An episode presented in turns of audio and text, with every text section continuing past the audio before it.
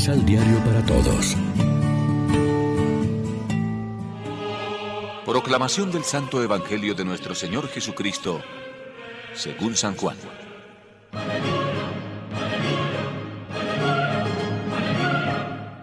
El que viene de lo alto es superior a todos. Si alguien viene de la tierra, no es más que hombre terrenal, y sus palabras también vienen de la tierra. Hay otro que viene del cielo. Este da testimonio de lo que allá ha visto y oído, y nadie le hace caso.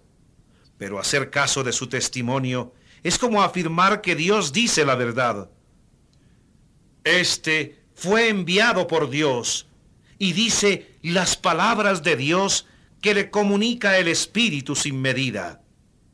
El Padre ama al Hijo y pone todas las cosas en sus manos. El que cree al Hijo vive de vida eterna, pero el que se niega a creer no conocerá la vida, siendo merecedor de la cólera de Dios. Lección Divina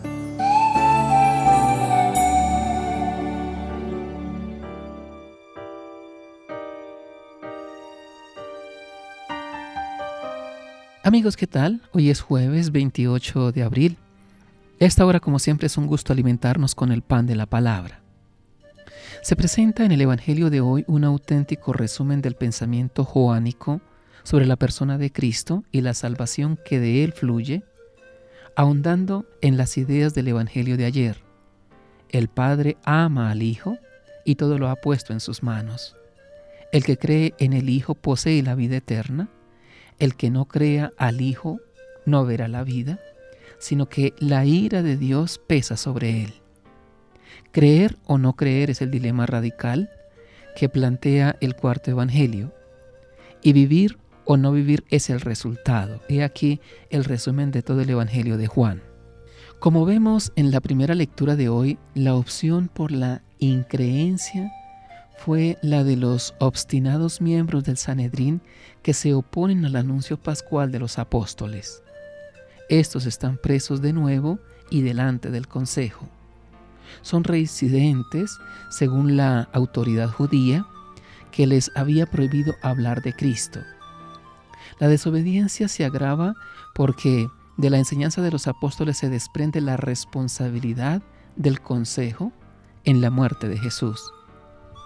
La respuesta de los detenidos a estos cargos demuestra de nuevo la audacia de quienes están llenos de la fuerza del Espíritu. Hay que obedecer a Dios antes que a los hombres. Y anuncian una vez más a Cristo resucitado y exaltado por Dios como jefe y salvador para otorgarle a Israel la conversión con el perdón de los pecados. Testigos de esto somos nosotros y el Espíritu Santo que Dios da a los que le obedecen. Esta respuesta los exasperó y decidieron acabar con ellos. Como en todo proceso, era necesario el aval de dos testigos. Los apóstoles se presentan a sí mismos como primeros testigos y al Espíritu Santo como segundo. Así testifican su interpretación religiosa del designio salvador de Dios por Cristo. Pero son conscientes de que el Espíritu no es monopolio del grupo apostólico.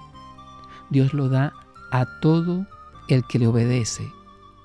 De esta forma, también la comunidad cristiana, en cuanto a iglesia, es igualmente responsable de testimoniar a Cristo resucitado y así lo hicieron los auténticos cristianos de todos los tiempos, ya desde el principio, por medio de su caridad, su pobreza, su solidaridad humana, su alegría y a veces su martirio.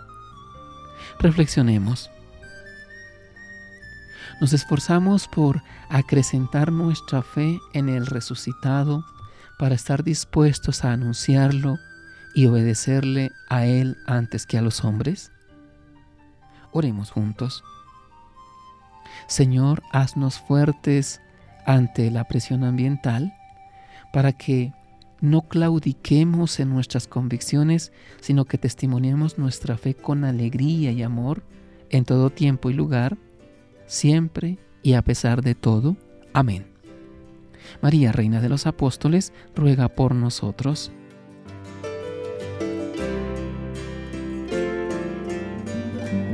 Complementa los ocho pasos de la Alexio Divina adquiriendo el emisal Pan de la Palabra en Librería San Pablo o distribuidores.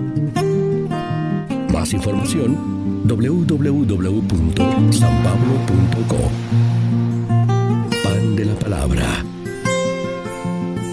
Vive la reflexión.